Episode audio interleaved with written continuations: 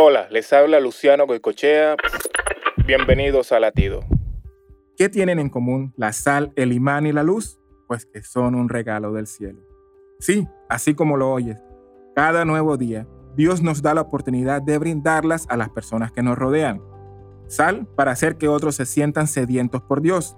Imán para que se sientan atraídos en conocer a Dios. Y luz para mostrarles el camino a Dios. Y una prueba de esto la encontramos en la reina de Sabá, que vino a visitar al rey Salomón recorriendo cientos de kilómetros para confirmar todo lo que se decía de él.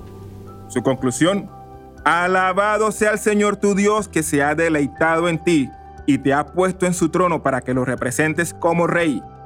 Mantén siempre presente estos tres regalos y ponlos siempre en práctica. Para escuchar más latidos, visita salvationarmyradio.org.